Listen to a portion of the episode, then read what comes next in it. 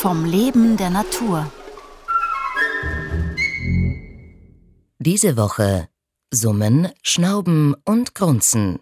Der Biologe Anton Bautitsch erforscht die Lautäußerungen von Giraffen. Heute akustische Forschung im Freiland. Ich betreibe Freilandforschung in Südafrika, also mit wilden Giraffen. Und wir haben es dann geschafft, in einer großen Teamarbeit vier Giraffen in einem privaten Reservat in Südafrika zu besendern. Die Besonderheit dieser Sender ist, dass sie aus drei Komponenten bestehen. Einerseits die Tonaufnahmegeräte, um die akustische Kommunikation abzudecken, GPS-Tracker, um das Bewegungsverhalten im Reservat zu dokumentieren und Bewegungssensoren, um Bewegungsfeinheiten näher zu untersuchen, wie zum Beispiel Hals- oder Kopfbewegungen. Dieses Reservat befindet sich mitten in Südafrika und ist in zwei Bereiche getrennt. Das heißt, wir haben hier auch zwei Herden, die unabhängig voneinander durch dieses Reservat streifen. Und wir haben pro Herde jeweils ein Männchen und ein Weibchen besendert und diese Halfter aufgesetzt. Die Halfter werden am Kopf angebracht und werden vor allem entlang der Ossikone diese Hornzapfen stabilisiert. Es hat kein hohes Gewicht, das liegt bei etwa einem Kilo, würde ich jetzt sagen, ist aber minimal aufgrund der Größe der Tiere.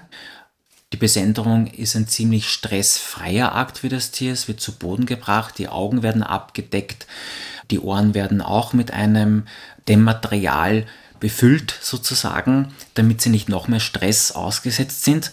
Und nach ein paar Minuten ist das Ganze auch schon vorbei. Ähm, es wird das Gegenmittel gespritzt oder verabreicht, immer unter der Aufsicht eines Veterinärmediziners. Und dann wird der Giraffe sozusagen einen Stups gegeben, sie steht auf und dann muss man das Tier auch ein paar Stunden verfolgen, um einfach zu gewährleisten, dass es ihm auch gut geht, weil wir auch eine Verantwortung dem Tier gegenüber haben. Diese Geräte, die auf diesen Halftern angebracht sind, laufen wir nicht eine ewige Zeit lang.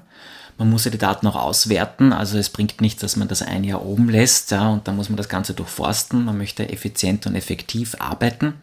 Und die Geräte, vor allem die Tonaufnahmegeräte, wurden so programmiert, dass sie zwei Monate aufnehmen.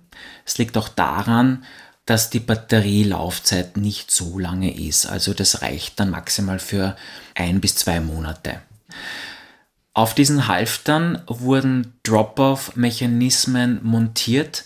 Das sind Mechanismen, die dann programmiert werden, dass sie zu einer gewissen Uhrzeit und zu einem gewissen Datum sich lösen und dadurch dieses Geschirr, dieses Halfter locker wird und die Tiere schütteln das dann ab es fällt zu Boden und man holt das dann einfach im Feld ab. Und natürlich habe ich dann auch aus Neugier Giraffen, Laute, die ich im Zoo aufgenommen habe, auch den wildlebenden Giraffen vorgespielt. Und es waren durchaus sehr interessante Reaktionen dabei. Manche haben sehr intensiv reagiert, manche haben gar nicht reagiert. Typische Reaktionen waren, dass sie mit dem Fressen aufgehört haben, und sofort den Körper in Richtung Lautsprecher ausgerichtet haben. Man muss auch dazu sagen, Playback-Experimente sind ja nicht so, wie man sich das vorstellt. Man stellt den Lautsprecher hin, spielt ab und die Geschichte ist erledigt. Das muss alles strukturiert ablaufen. Ähm, man muss den Lautsprecher hinter einem Busch verstecken und darauf achten, dass die Tiere das, was man abspielt, nicht mit dem Beobachter, also mit mir, assoziieren und dass man auch ähm, einen guten Überblick hat über die Situation, dass man die Beobachtungen halt ordnungsgemäß durchführen kann und die Situationen auf Videoband bekommt. Aber das wird dann Gegenstand der nächsten Feldforschungen sein.